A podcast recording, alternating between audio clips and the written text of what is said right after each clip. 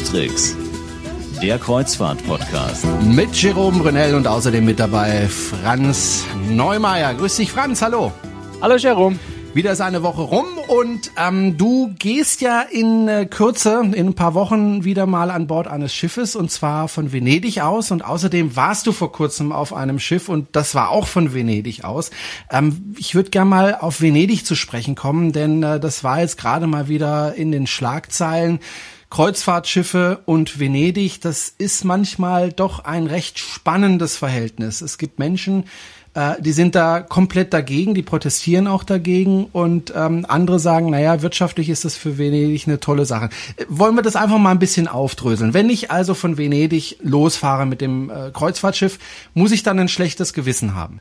Ja, das ist natürlich ein bisschen Geschmackssache. Ich persönlich finde es erstmal den äh, vielleicht schönsten Kreuzfahrthafen der Welt überhaupt. Die Ausfahrt, die Einfahrt nach Venedig, die Ausfahrt von Venedig ist einfach wunder, wunderschön, wenn man durch den Guideca-Kanal an der Altstadt von Venedig Venedig vorbei, äh, am Markusplatz, ähm, am Dogenpalast vorbeifährt. Das ist traumhaft schön. Und da fällt es natürlich ein bisschen schwer, sich äh, ein schlechtes Gewissen zu machen, weil das würde dazu führen, dass man dort nicht mehr fahren sollte oder, oder propagieren sollte, dass man die Route anders legt. Also fällt mir ganz schwer, da zu sagen, ich, ich, ich finde, man sollte die Schiffe da nicht mehr fahren lassen. Aber es gibt natürlich Argumente, natürlich. Also die äh, Kreuzfahrtschiffgegner äh, führen da ganz viele Argumente an also das, was, was sicher das Substanziellste ist, äh, ist durch, durch die Verdrängung, diese zugegebenermaßen enorme Verdrängung von großen Kreuzfahrtschiffen ähm, und einer relativ flachen Lagune gewisse Sogwirkung unter Wasser entsteht, die natürlich potenziell äh, die Gebäude beschädigen könnte oder auch die äh, Fundamente, auf denen die, die Gebäude in Venedig stehen. Aber wenn äh, ich mir die Wellen, sind. Aber hm? wenn ich mir die Wellen anschaue, die so ein Kreuzfahrtschiff, die ja da extrem langsam fahren müssen, äh, anschaue und in die Wellen anschaue, die die ganzen Sportboote da veranstalten, äh, ich finde, da gewinnen die kleineren Schiffchen. Ja klar, also das sind zwei verschiedene Dinge. Ne? Der Sog, der findet unter Wasser statt, den sieht man auch als in, in, in Wellenform nicht.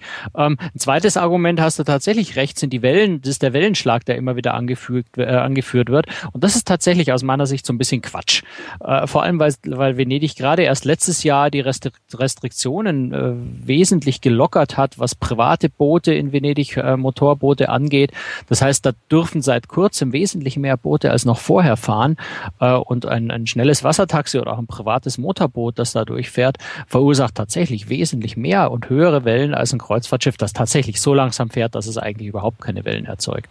Also das Kritische ist sicher mehr der Sog, wobei sich auch da die Studien durchaus widersprechen und es nicht so, so, so vollkommen klar und eindeutig ist, dass da tatsächlich ernsthafte Schäden entstehen. Man kann es aber mal vermuten. Ein weiteres Problem, was ja auch immer wieder angeführt wird, übrigens nicht nur in Venedig, sondern zum Beispiel auch in Hamburg, ist der Feinstaub, der aus den Schornsteinen kommt, der ja nicht ungefährlich ist. Das muss man ganz klar und deutlich sagen. Wobei in Venedig gibt's ja da auch ganz bestimmte Vorgaben. Also es geht natürlich äh, nicht nur um Feinstaub, es geht auch äh, um, um äh, Schwefeldioxide, äh, Schwefeloxide generell, die sehr gesundheitsschädlich sind, gar keine Frage. Ähm, was den, den, den Schwefelausstoß also den Schwefelgehalt äh, des Treibstoffs, der dort eingesetzt werden darf, gibt es tatsächlich äh, seit äh, April diesen Jahres äh, neue Grenzwerte, die nämlich auch sehr, sehr streng sind. Und äh, in der Hinsicht äh, ist eigentlich schon einiges passiert, was Venedig angeht. Das ändert natürlich nichts dran, dass Schiffsabgase generell äh, nicht besonders gesund sind und in dicht besiedelten Gebieten ja es nie besonders schön ist, die Abgase zu haben. Das trifft aber natürlich auf ganz viele andere Städte auf der Welt auch zu. Wenn ich mir den Hamburger Hafen anschaue, dort auch sehr dicht und dort sind es eben nicht nur äh, jetzt am Wochenende fünf Kreuzfahrtschiffe und unter der Woche vielleicht mal ein oder zwei Kreuzfahrtschiffe wie in Venedig, sondern in Hamburg habe ich natürlich gleich einen kompletten Industriehafen, der wesentlich mehr äh, Schiffsverkehr hat. Obwohl Venedig jetzt einer der größten Kreuzfahrthäfen in Europa ist, äh, nur ein paar Schiffe was man so salopp sagen kann, hat. Also ja, das sind alles Argumente, die natürlich äh, eine Rolle spielen. Ähm, wobei in Venedig geht die Diskussion ja äh, vor allem darum, sollen die Schiffe die Route durch den Guedeca-Kanal am Markusplatz vorbeinehmen, also diese historische Route. Und da gab es ja nach, äh, nach dem Costa Concordia-Unglück tatsächlich relativ bald eine, eine Verordnung, ein Dekret von der ähm, italienischen Regierung, die das Fahren von Kreuzfahrtschiffen oder Schiffen, größeren Schiffen generell in, in einem bestimmten Abstand zu sensiblen Bereichen, und dazu kann man Venedig, die Altstadt, sicher zählen, verbietet. Das heißt, auch für Venedig gilt das eigentlich schon. Das heißt, sobald es eine alternative Anfahrtsroute zum Kreuzfahrthafen in Venedig geben würde, äh, dürften die Schiffe dort nach aktueller Rechtslage sowieso schon nicht mehr fahren. Und es gibt durchaus die Möglichkeit, äh, eine Alternative zu schaffen, weil es gibt ja zur Lagune von Venedig gibt es ja äh, noch eine, eine südliche Einfahrt, dort wo auch die ganzen Frachtschiffe fahren, dort wo auch die, die, die Werft von Fincantieri in Marghera zum Beispiel erreichbar ist. Dorthin gibt es ja schon eine Verbindung und von, von dieser Fahrrinne zum Kreuzfahrthafen Venedig, die Strecke ist nicht allzu lang, die müsste man halt ausbaggern weil das klingt jetzt ein bisschen äh, lapidar, das sind dann trotzdem geschätzte Kosten von ungefähr 40 Millionen Euro, die man da ausgeben müsste, das zu graben. Da ist natürlich jetzt niemand in Venedig besonders glücklich drüber äh, nachzudenken, gerade bei der wirtschaftlichen Lage auch in Italien äh, mal schnell über 40 Millionen und man weiß, wie solche Projekte aussehen, am Ende kostet es dann 80, sowas zu machen. Also und wenn man Itali Italien kennt, selbst wenn man den, den ernsthaften Willen hat, das zu tun, dann dauert es trotzdem nochmal äh, Jahrzehnte. Also das halte ich für fast ein bisschen unrealistisch, dass das, äh, dass das passieren wird. Eine andere Alternative, die auch gefordert wird, aber ich glaube, das ist wirklich abstrus, dass man den Kreuz, Kreuzfahrthafen gleich komplett irgendwo anders neu baut, sondern eine Art Offshore-Hafen außerhalb der Lagune. Da stellt sich schon allein die Frage, wie man die Tausenden von Kreuzfahrtpassagieren dann nach Venedig überhaupt noch reinbringt. Das würde sicher dazu führen, dass viele Reedereien Venedig einfach von ihrem Fahrplan streichen würden. Könnte man dann nicht äh, einen Fährverkehr machen? Also ich finde die gar nicht so abstrus. Also die, die großen Schiffe außen halten und kleinere Fähren, die dann äh, nach Venedig pendeln. Das könnte ich mir persönlich jetzt vorstellen. Ohne jemals dort gewesen zu sein. Ja, die Entfernung ist halt sehr groß. Also ich traue mich jetzt nicht da ernsthafte Schätzung abzugeben, aber ich würde mal sagen, so eine Fähre würde halt dann vielleicht eine Dreiviertelstunde fahren, bis man mal äh, am, am Kreuzfahrthafen ist und dort ist man dann auch noch nicht mitten in der Stadt. Also ich glaube, das würde einfach die Attraktivität von Venedig so dermaßen senken, dass Venedig sicher einen Großteil seines Kreuzfahrtschiffverkehrs verlieren würde. Und dann muss man auch dran denken, Venedig hat natürlich sehr viel Tourismus. Äh, das heißt, Venedig leidet jetzt nicht unter Touristenmangel und die Kreuzfahrtschiffe bringen äh, Tausende von zusätzlichen, äh, Zehntausende von zusätzlichen Touristen in die Stadt. Aber Kreuzfahrttouristen sind einfach auch sehr umsatzträchtige äh, Touristen. Das heißt, sie bringen ja auch sehr viel Geld in die Stadt. Mhm. Und das ist sicher für, für einen Hafen wie Venedig oder für die Stadt Venedig äh, so ein bisschen zweischneidiges Schwert. Einerseits darüber zu diskutieren, ob man die Kreuzfahrtschiffe aus der Stadt verbannt, auf der anderen Seite damit natürlich auch sehr viel Geld äh, aus der Stadt verbannen würde. Ich meine, ich glaube, ich habe, glaube ich, irgendwo mal gehört oder gelesen, es kommen ungefähr 20 Millionen Touristen äh, in die Stadt jedes Jahr. Da könnte man eigentlich auf die Kreuzfahrer verzichten. Ja, das muss natürlich die Stadtverwaltung von, von Venedig sich überlegen, ob sie darauf verzichten kann. Ähm, wenn man anschaut, dass Venedig ja jetzt auch schon seit Jahren äh, versucht, äh, dieses Sperrwerk für die Lagune zu bauen, um die Lagune äh, vor den Hochwassern besser schützen zu können oder überhaupt vernünftig schützen zu können. Dafür fehlt hinten und vorne das Geld. Also ich glaube schon, dass Venedig Geld brauchen kann, äh, auch um sowas zu bauen. Und ich behaupte einfach mal, dass äh, die Schiffe, wenn man jetzt, wenn man jetzt die, die Sogwirkung, vielleicht die Schädigung für die Bausubstanz äh, mal als Argument nimmt äh, gegen die Schiffe, dass die Schäden, die die Kreuzfahrtschiffe da anrichten, vermutlich wesentlich, wesentlich geringer sind als die Schäden, die durch das Hochwasser entstehen. Also warum nicht einfach das Geld der Kreuzfahrtindustrie nehmen äh, und vielleicht den Bau der Sperrwerke vorantreiben? Mal so als Idee von mir. Bleibt aber trotzdem noch die Abgase, das ist durchaus eine Belastung in, in Venedig. Ich meine, ich hatte irgendwo mal gelesen, äh, dass die Lungenkrankheiten in Venedig besonders häufig vorkommen. Ja, gut, das, das traue ich mich jetzt wirklich überhaupt nicht zu beurteilen, was da dran ist. Ähm, solche Statistiken sind immer sehr schwierig, weil mit, mit solchen, gerade mit solchen Statistiken kann man natürlich unglaublich viel belegen und genau das Gegenteil mit derselben Statistik belegen. Es wird sicher ganz schwierig sein, nachzuvollziehen, dass die Lungenkrankheiten in Venedig aufgrund der Abgase der Schiffe äh, entstanden sind. Genauso wenig ist es möglich, das Gegenteil zu beweisen. Also das ist ein schwieriges Feld, da, da traue ich mich gleich gar nicht mitzudiskutieren. Mhm. Ähm, ja, weil es einfach ähm, ja, man kann, man kann es nicht richtig habhaft machen. Es ist, ähm, ich möchte es nicht abtun, ja, es ist ähm, sicher ein ganz wichtiges Thema, aber es eignet sich nicht für Parolen im, im Kampf gegen oder für Kreuzfahrtschiffe.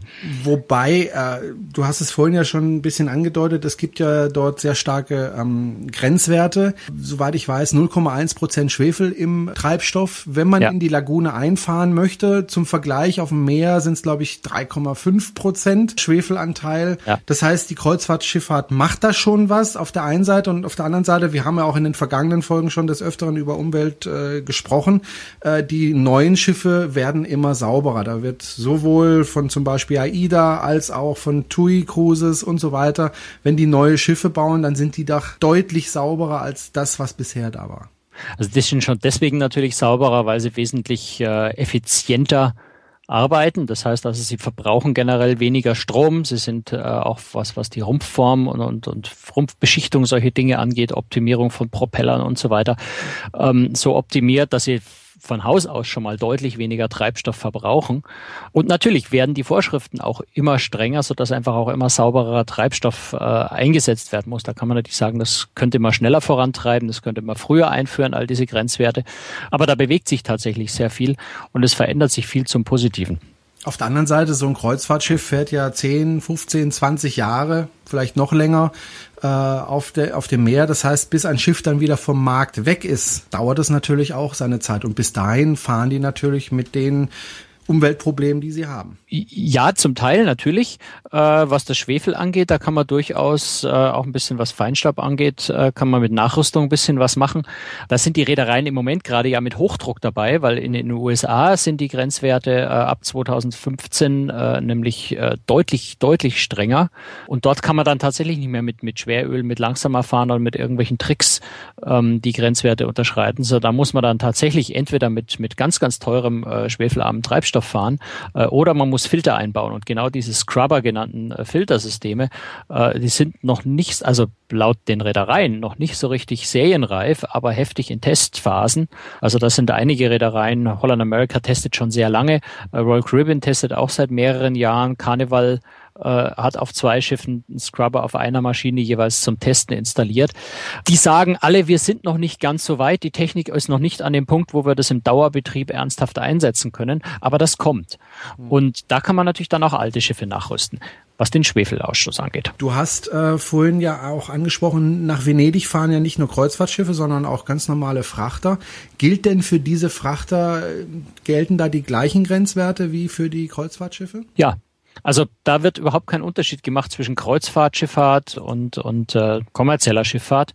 Ähm, wer ausgenommen ist von, äh, von all diesen Abgasregelungen, sind immer militärische äh, Schiffe. Da gibt's keine Werte und wer so ein, äh, ja, wer solche Schiffe mal gesehen hat, das, den sieht man so richtig an, was da oben rausfliegt. Das ist richtig schlimm. Aber ganz entscheidend ist natürlich, wenn es um, um Abgas, Schadstoffreduzierung geht, dass äh, Frachtschiffe, Containerschiffe und, und so weiter, ähm, Tanker, äh, alle mit in diesen äh, Vorschriften mit eingeschlossen sind. Und das sind sie, weil die Kreuzfahrtschiffe machen ja nach wie vor nur einen ganz, ganz kleinen Prozentsatz der Schiffe weltweit überhaupt überhaupt aus.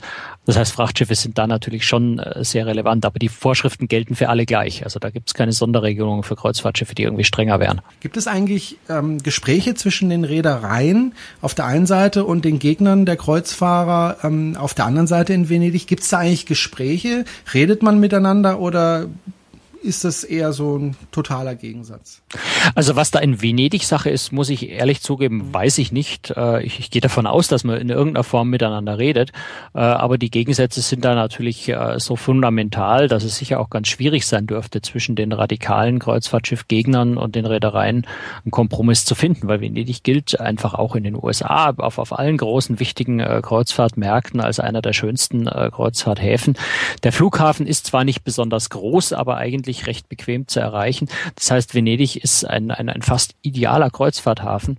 Und das ist natürlich was, was sich die Reedereien und was sich auch die Passagiere, und da zähle ich mich selber auch so ein bisschen dazu, ungern wegnehmen lassen. Mhm. Ich frage das deswegen, weil es gibt ja Proteste auch in Venedig, äh, die dann auch sichtbar sind für diejenigen, die auf den Kreuzfahrtschiffen mhm. sich befinden. Also mit Schiffen, die daneben herfahren und äh, Plakate hochhalten, wir wollen euch nicht. Das ist ja, ja auch, auch Infostände ja, an, äh, an, an touristischen Plätzen ist, und sowas. Ist ja. ja nicht so angenehm für, für jemanden, der eine Kreuzfahrt Kreuzfahrt macht und eigentlich jetzt äh, Venedig äh, genießen möchte und dann kommt da so ein Schiff und sagt, hey, äh, hau ab. Ja, wobei ich meine, das ist ähm, ja, das ist natürlich alles sehr symbolisch. Ähm, wenn man sich auch anguckt, wenn, wenn möchte es jetzt nicht bitte nicht wertend vergleichen, wenn man anguckt, wenn Greenpeace mit ihren äh, Zodiac-Schlauchbooten äh, Walfang, äh, Walfangflotten begleiten, das ist natürlich nichts, was jetzt irgendeine Walfangflotte wirklich ernsthaft aufhalten würde. Aber es hilft natürlich, in den Medien präsent zu sein und das Bewusstsein in der Bevölkerung äh, für solche Pro äh, Probleme zu schärfen. Als Kreuzfahrtpassagier, ja, natürlich sehe ich das, ich nehme es wahr, äh, vielleicht habe ich auch ein schlechtes Gewissen, aber wenn ich mir meinen Urlaub nicht verderben lassen will, dann mache ich das auch nicht. Klingt so ein bisschen äh, arrogant jetzt, vielleicht, aber ist also jetzt nicht so, äh, dass da große Massenproteste, dass da Zehntausende ja. von Leuten mit Plakaten und Trillerpfeifen durch die Straßen ziehen würden, sondern es ist schon eher äh, im Kleinen der Protest, äh, aber sichtbar. Es ist ein Thema, über was wir noch gar nicht gesprochen haben und was ich so ein bisschen im Verdacht habe, dass das eigentlich für viele der Hauptgrund ist überhaupt, warum sie gegen die Schiffe protestieren, ist, dass sie tatsächlich was dagegen haben, dass diese, muss man einfach sagen, diese hochhausgroßen Schiffe in diesem gemütlichen kleinen Venedig mit, mit ihren, mit seinen niedrigen Häusern einfach natürlich auch das Stadtbild so ein bisschen verschandelt, unter Anführungszeichen. Mhm. Das ist ein Argument, was regelmäßig angebracht wird, was ich bis zu einem gewissen Grad auch nachvollziehen kann. Es gibt ja ganz wunderbare Fotos, wenn man dann so ein, so ein großes MSC-Schiff, ein großes Costa-Schiff, ja, eins von den ganz großen 15, 17, 18 deckshohen äh, Schiffen, wenn man die am Markusplatz vorbeifahren sieht, aus der Perspektive des Markusplatzes, das sind da schon ja immense Kolosse, die da vorbeiziehen. Auf der anderen Seite ist natürlich der Kreuzfahrthafen jetzt, äh, die Station Maritima, ist abseits des Markusplatzes, also vom Markusplatz aus sieht man den Kreuzfahrthafen nicht.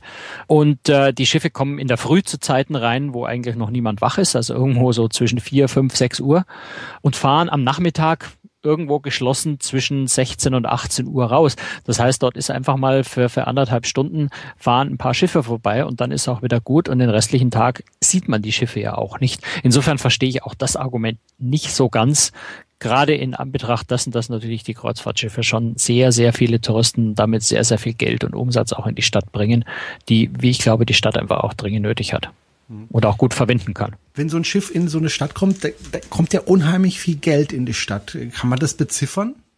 Also für Venedig kann ich es nicht beziffern, aber es gibt äh, Städte, die da auch Studien dazu gemacht haben. Und äh, man kann schon ungefähr, da, also so ganz grob über den Daumen damit rechnen, dass ein äh, Kreuzfahrtpassagier, der in einem Hafen einsteigt, dass er nicht nur einen normalen Hafenstopp hat, sondern da wirklich ein- und aussteigt, irgendwo in der Größenordnung vielleicht von 150 Euro pro Passagier dort lässt. Und wenn, wenn, das ist in Venedig ja hauptsächlich so. Und wenn ein, ein Passagier einen normalen Hafenstopp hat, dann redet man irgendwo so über 90, 80 Euro, äh, die er an Land ausgibt. Alles zusammengenommen. Also das, was die Reederei an Hafengebühren äh, bezahlt okay. und so weiter. Also das ist quasi der Umsatz pro Passagier, der da stattfindet. Und wenn man jetzt mal denkt, dass man ein Schiff hat mit 4000 Passagieren mal 150 Euro, ich bin im Kopfrechnen jetzt ganz schlecht, aber das ist eine ganze Menge Geld. Wenn man dann sieht, dass in Venedig in der, Hoch, in der Hochsaison einfach mal an einem Samstag und an einem Sonntag, äh, an einem Sonntag jeweils fünf Schiffe in der Dimension da sind, dann geht es wirklich um richtig, richtig große Beträge, äh, die da, die da rumgeschaufelt werden. Ich unterstelle einfach mal, dass in Venedig der Umsatz wahrscheinlich noch ein bisschen höher ist, wenn man gerade die vielen amerikanischen Passagiere auch anguckt. Die fliegen nicht nach Venedig raus und gehen sofort aufs Schiff, sondern die bleiben in der Regel auch noch zwei, drei Tage oder sogar länger in der Stadt. Das heißt, das sind sogar noch mehr Umsätze, die generiert werden. Und bei 4000 Passagieren, a 150 Euro, reden wir immerhin über 600.000 Euro. Du hast jetzt gerade mal den Taschenrechner ja, getippt, ne? Ertappt.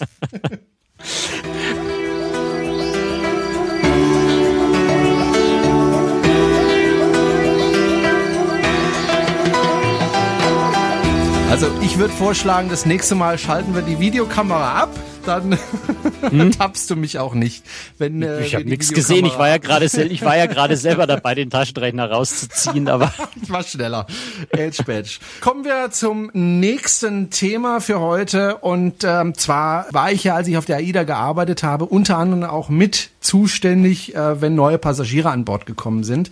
Und äh, wer schon mal eine Kreuzfahrt gemacht hat, der weiß, da gibt's dann erstmal Kontrollen. Die Gepäckstücke werden teilweise durchleuchtet, sie werden durchsucht. Äh, um zu schauen, ob da nicht zum Beispiel, was ich schon gefunden habe, ein Bügeleisen in der Tasche ist. Ich habe nie verstanden, wieso man ein Bügeleisen mit auf ein Schiff nehmen möchte, aber anscheinend möchten einige ihre Hemden gerne selber bügeln in der engen Kabine. Ich weiß nicht, wie die das machen und nehmen Bügeleisen mit. Oder sie wollen vielleicht ja, ihre Ver Verwandten versenken. Ich weiß ja. es nicht.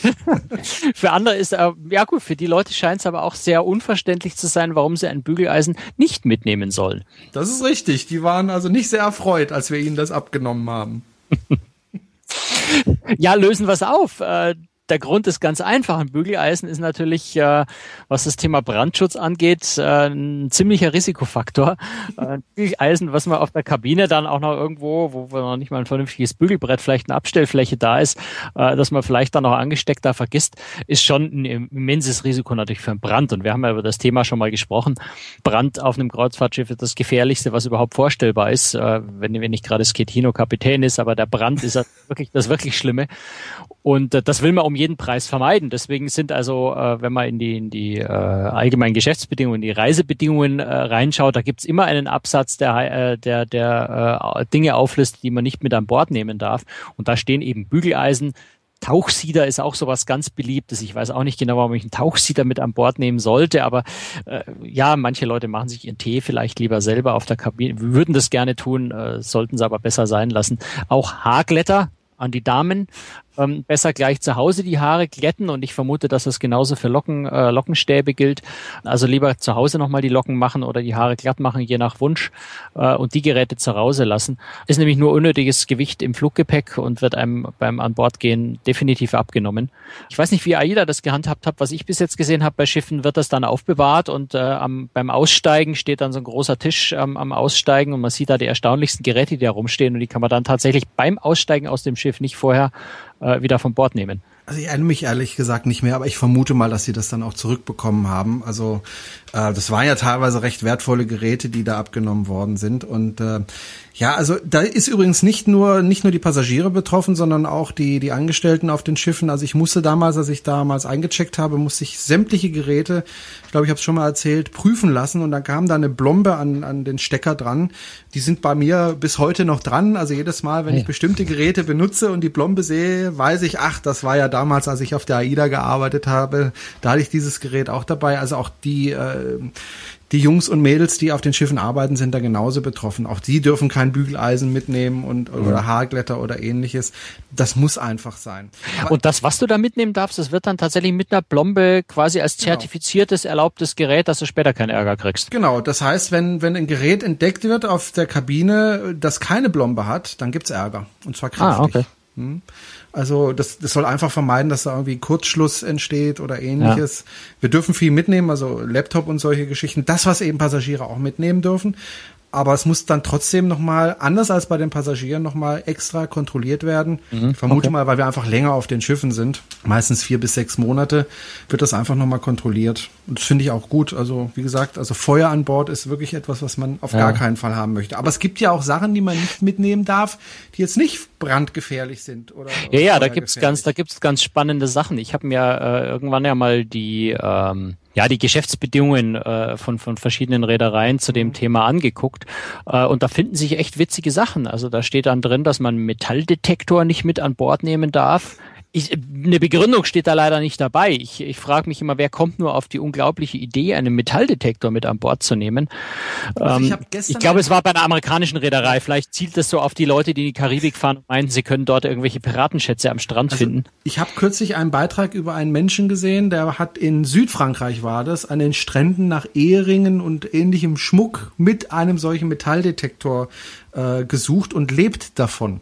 Kann mir vorstellen, dass vielleicht der eine oder andere Passagier sagt, hey, ich habe so ein Ding im Schrank und ich nutze die Zeit, wenn ich am Strand bin, um ein bisschen Gold zu schürfen. also das ist die einzige Erklärung. Ich weiß auch ja. nicht, wozu man sowas mitnehmen. Also du, du bist gut im Finden von Erklärungen. Dann erklär mir mal, warum ich keine Handschellen mitnehmen darf. Das steht nämlich auch auf den Listen. Ich vermute mal, dass wenn das Schiff sinken sollte und der Schlüssel verloren gegangen ist, das dann blöd ist, wenn man mal gerade am Bett mit Handschellen gefesselt gefesselt ist. warum, darf keinen, warum darf ich keinen Segway mitnehmen? Steht nämlich auch bei einer Reederei auf der Liste. Da könnte ich mir vorstellen, im Segway ist eine Batterie und eine Batterie könnte sich äh, entzünden. Oh, interessanter Gedanke, ja. Auf die Idee bin ich. Äh, könnte ein Grund sein. Könnte sein. Offensichtlicher ist dann, wenn auf der Liste Feuerwerkskörper stehen, das kann ich irgendwie nachvollziehen. Wobei nochmal zurück zum Segway. Es gibt ja äh, Reedereien, die bieten ja Segways an. Die sind an Bord äh, ähm, geladen. Ich glaube, AIDA macht es, äh, dass man mit dem Segway äh, unterwegs sein kann. Also, ich aber vermutlich, vermutlich ja. sind die dann da untergebracht, wo, wenn es tatsächlich brennt, äh, das okay. nicht irgendwie. Ich kenne es nur als normalen Landausflug, wo man dann an Land eben äh, mhm. Seg äh, Das heißt, sie haben auch an Bord Segway. Ich meine, sie hätten es auch an Bord. Bin mir nicht ganz sicher. Müssen wir mal den Faktencheck ja. machen. genau, also oder vielleicht weiß es ja einer unserer Hörer und kann das dann Also was ich weiß, dass es bei AIDA Pedelecs gibt, also Elektrofahrräder. Seit kurzem, ja, richtig, ja. genau. Wegweb bin ich mir nicht sicher, müssen wir mal nachgucken. Vielleicht weiß es ja ein Hörer und kann dann entsprechend kommentieren. Wir freuen uns nämlich immer über Kommentare, vor allem wenn, wenn sie besser Bescheid wissen als wir. was ja hoffentlich nie vorkommt. Nein. Was darf ja, man denn sonst was, noch nicht was, mitnehmen? Was, ja, also natürlich, also man die offensichtlichen Sachen sind sowas wie Waffen, wobei auch der Pfefferspray äh, da einfach dazu zählt. Messer ist klar, Baseballschläger, also wer vorhat, am Strand irgendwo Baseball zu spielen, besser den Baseballschläger dort ausleihen. An Bord nehmen darf man den nämlich nicht. Und vielleicht, wenn man mit Kindern reist, da aufpassen, auch keine Spielzeugwaffen, wenn die halbwegs realistisch aussehen. Äh, das wird äh, ja ungern gesehen bis nicht akzeptiert. Und auch kein äh, Flaschenwärmer. Darf man auch nicht mitnehmen. El oder? Elektrisches Gerät, Flaschenwärmer, könnte so, auch ja, wieder ja. brennen. Ja, wozu brauche ich jetzt einen Flaschenwärmer? Naja, wenn, wenn du die Milch Karibik? wärmen musst. Okay. Ach so, für Babys meinst du, genau. ja. Ja, das ist, das sind so die Sachen, da würde ich tatsächlich immer vorher bei der Reederei nachfragen, weil da geht's dann wieder, da, also gerade bei amerikanischen Reedereien muss man dann immer gucken, wenn es in den Bereich Diskriminierung geht, ähm, sind dann oft wieder, naja, das sind dann oft wieder Dinge erlaubt, wo man sich fragt, wie kommen die eigentlich drauf? Wobei Thema Tiere. Thema ja, Tiere. Ja, ja. Tiere sind ja an Bord generell nicht erlaubt und das ist auch irgendwie nachvollziehbar, dass also niemand seinen Hamster mitnimmt oder seine dänische Dogge oder oder äh, was auch immer. Äh, ja, die werden vielleicht schwieriger zu kontrollieren sein. Also Tiere darf man generell nicht mit an Bord nehmen. Es gibt ein paar ganz ganz seltene Ausnahmen. Also bei der Queen Mary 2 zum Beispiel gibt es tatsächlich äh, Hundezwinger. Auf der Transatlantikreise kann ich also auch meinen Hund mitnehmen. Ähm, aber wo da, wo das, das, worauf ich eigentlich raus will, was erlaubt ist, sind Servicetiere. In, nach deutschem Recht gelten als Servicetiere bis jetzt nur Blindenhunde, was anderes dann noch nicht anerkannt. Aber bei den Amerikanern geht es wesentlich weiter und bezieht sich auch nicht nur auf Hunde. Das heißt, in den USA ja werden also im Extrem auch mal ein kleines Pony als Blindenführer mhm. ausgebildet. Ich fände es ganz spannend zu erleben, was passiert, wenn tatsächlich jemand mit einem blinden Pony versucht, an Bord, auf, an, an Bord eines Kreuzfahrtschiffs zu kommen. Das sind natürlich Dinge, die man immer vorher anmelden muss, aber prinzipiell prinzipiell sind die Diskriminierungsgesetze in den USA so streng, dass eine Reederei alles dran setzen wird, das irgendwie zu ermöglichen. Wie gesagt, bei dem Pony fällt es mir jetzt echt schwer, mir das vorzustellen. Aber Hunde habe ich tatsächlich zu einer oder andere Mal schon an Bord gesehen, äh, sowohl als Blindenhund wie vor kurzem jetzt auch äh, also der Mann sah völlig gesund aus, aber es gibt ja auch Hunde, die ausgebildet sind, äh, zum Beispiel äh, eine starke oder eine Unterzuckerung zu erschnüffeln. Also tatsächlich bei schwer diabeteskranken Menschen äh, zu warnen, äh, wenn, wenn der Zuckerspiegel zu tief sinkt. Also da gibt es durchaus Service-Tiere, die dann, die da an Bord dürfen, obwohl Tiere ansonsten äh, natürlich nicht erlaubt sind.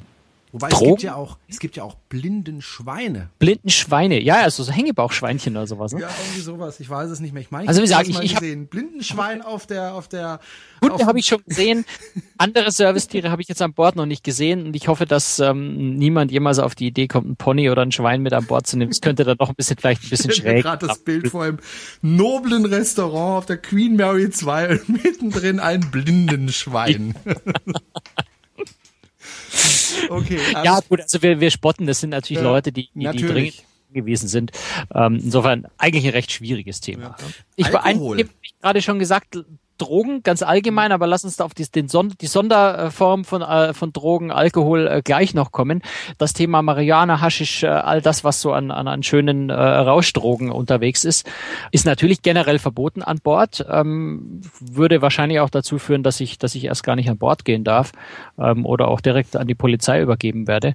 Besonders kritisch ist es in der Karibik. Also die Bahamas zum Beispiel sind äh, ganz berüchtigt dafür, durchaus auch an Bord äh, Drogenrazzien durchzuführen unter Umständen Umständen. Wenn Sie einen Hinweis darauf haben, werden natürlich nicht alle, alle 2000 Kabinen eines Schiffs durchsuchen, aber wenn es da irgendwo einen Hinweis gibt.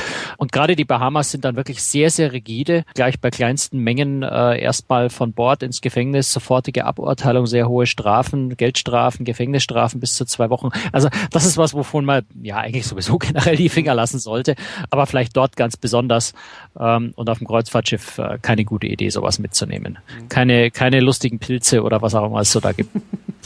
Aber ich würde doch mal auf Alkohol zu sprechen kommen, weil man hat ja manchmal Reiseziele, wo es ein nettes Fläschchen Wein gibt, dass man sich vielleicht oder zwei oder drei Fläschchen Wein oder vielleicht einen Karton oder zwei, die man sich mit nach Hause nehmen möchte. Das ist dann bei manchen Reedereien schwierig. Es ist eigentlich bei allen Reedereien schwierig.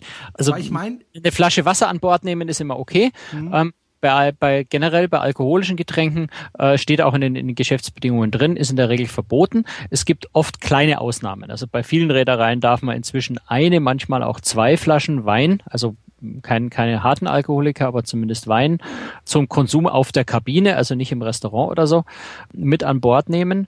Alles, was darüber hinausgeht, wird aber tatsächlich beim Einsteigen einem abgenommen. Und genau. Freut sich die Crew. Was auch immer. Nee, das, das wohl nicht. Na, es gibt die eine oder andere Reederei, die ist tatsächlich konfisziert. Also das steht auch in den Reisebedingungen drin. Princess Cruises zum Beispiel hat zu, vor kurzem ihre, ihre Regeln da geändert. Wie konsequent das durchgezogen wird, weiß ich nicht. Aber sie haben ihre Regeln dahin geändert, äh, dass es heißt, dass es tatsächlich beim Einsteigen konfisziert wird und nicht zurückgegeben wird. Begründet wird das vor allem mit, mit, dem, mit dem großen Verwaltungsaufwand. Kann ich ja irgendwie nachvollziehen. Wenn ich 4000 Passagiere an Bord habe und ich nehme da 200 Flaschen Wein den Leuten irgendwo beim Einsteigen ab. Das dann zu labeln und bei der, beim Aussteigen den Leuten wieder aussehen, ist ein bisschen aufwendig. Und äh, Princess, wie gesagt, viele andere auch, ähm, haben das in ihren Bedingungen dann drinstehen, sagen, es wird konfisziert und nicht zurückgegeben. Einfach, ich weiß es ja vorher, also sollte ich es einfach erst gar nicht mitnehmen. Was aber jetzt natürlich, und das macht die Sache sehr witzig, viele Leute überhaupt nicht davon abhält, äh, trotzdem zu versuchen, ihren Alkohol mit an Bord zu kriegen, äh, ihren Wodka, ihren Whisky, ihren äh, Baileys, ihren was auch immer sie äh, gerne trinken und an Bord äh, ungern zu den manchmal etwas hohen Preisen an Bord bezahlen wollen und sich dann die erstaunlichsten Dinge einfallen lassen. In den USA gibt ist so der, der, der geflügelte Begriff für diese Leute Rum Runner, also die Leute, die den Rum durch die äh, Kontrollen schmuggeln. Und die lassen sich da erstaunliche Dinge einfallen. Da gibt's äh, sogar Versandhandel, die sich darauf spezialisiert haben, spezielle Gefäße dafür zu verschicken. Also das sind dann äh, Fläschchen, die einfach aus, ausschauen wie Medikamentenflaschen, nur dass eben nie Medikamente drin waren. Äh, da klebe ich dann so mein eigenes Medikamentenlabel drauf, äh, damit es einfach nicht aussieht wie Alkohol, sondern damit es eben aussieht wie irgendeine Medizin. Und die darf ich natürlich mit an Bord nehmen. Ja, man kann versuchen, Wodka in Wasserflaschen zu füllen äh, und, und hoffen, dass keiner merkt, dass es kein Wasser ist, was da drin ist. Das, äh, das sind alles so ganz verrückte Versuche. Und funktioniert natürlich zum Teil auch, ja, gar keine Frage. So, so genau kann, können die Kontrollen dann auch gar nicht sein. Ich würde mich eher, würde mir eher überlegen, ob ich jetzt zu Hause die Mundwasserflasche ausleere und dann da irgendeinen Alkohol einfülle, der dann womöglich doch noch leicht nach Mundwasser schmeckt. Ob sich das lohnt, das muss jeder natürlich für sich wissen. Wobei, ähm, es gibt ja noch andere Verstecke. Zum Beispiel, ähm, ich habe mal einen deiner Artikel das, das, gelesen. Das, das, wollte ich mir noch ein bisschen aufheben, Mensch. so. Das ist das spannendste Verrat. Das, das, das heben wir uns noch zwei Minuten auf. Okay. Aber das ist tatsächlich der Knaller. Ähm, was ich aber tatsächlich schon erlebt habe, ist wirklich, dass Leute dann im Restaurant sitzen, sich eine Cola bestellen und, und kaum das erkennen, dass er dann die, Glas, das Glas Cola auf den Tisch stellt, dann ziehen sie so unterm Tisch aus der Hose oder ihrer Handtasche dann den Flachmann raus. Komisch, das sind oft Frauen. Ähm, den Flachmann raus, nehmen mal kurz das Cola-Glas unter den Tisch und kippen so den Inhalt ihres Flachmanns in den Cola, äh, Cola-Glas rein und haben dann ihre Whisky-Cola am Tisch ist schon ganz verrückt ähm, und, und man kann da schon ab und zu auch herzlich lachen, wenn man das beobachtet. So, aber jetzt ein Behältnis hast du nämlich dir ausgespart fürs Schmuggeln. Ja. Welches? Ja. ja, es gibt ein ganz spannendes Produkt, was also in den USA sogar schon ähm, in diversen Fernsehsendungen sehr launig vorgestellt wurde, wo also sogar die Moderatorin das da, also muss man sagen, im, im prüden Amerika, die Moderatorin das mal vorgeführt hat. Das ist tatsächlich, es nennt sich The Wine Rack, ist in Wirklichkeit aber schlicht und einfach ein BH mit äh, Füllkapazität, nämlich bis zu 75 äh, 0,75 äh, Liter.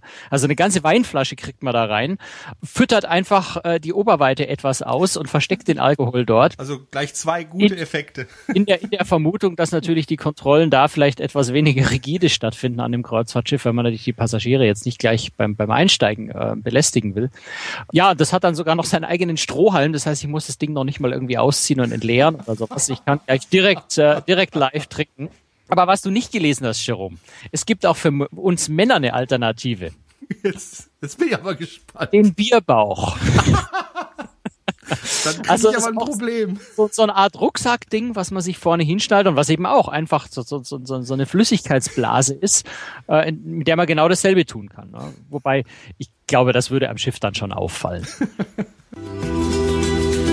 Gut, wenn ich auf die Uhr schaue, dann sind wir weit über die halbe Stunde rüber. Aber ich glaube, das war halt eine richtig lustige Sendung. Ich habe viel gelernt über einen Bierbauch. Ähm, da muss ich aber ein bisschen abspecken, weil sonst wird es wirklich auffällig. Ähm, wir hören uns in der Woche wieder und ganz große Bitte an Sie, wenn es Ihnen gefällt, dann tun Sie das kund in iTunes zum Beispiel oder durch Kommentare. Wenn Sie was besser wissen, immer her mit Ihren Kommentaren. Wir freuen uns. Das ist sozusagen unser Lebenselixier. Und wir hören uns in einer Woche wieder bei hoffentlich genauso schönem Wetter wie heute, ne, Franz? Genau, weil ich brauche ja so ein bisschen Vorfreude auf meine Venedig-Reise dann und wenn es da hier regnet, da kann ich mich nicht so richtig vorfreuen. Alles klar. Dann bis in einer Woche. Tschüss. Tschüss, Jerome.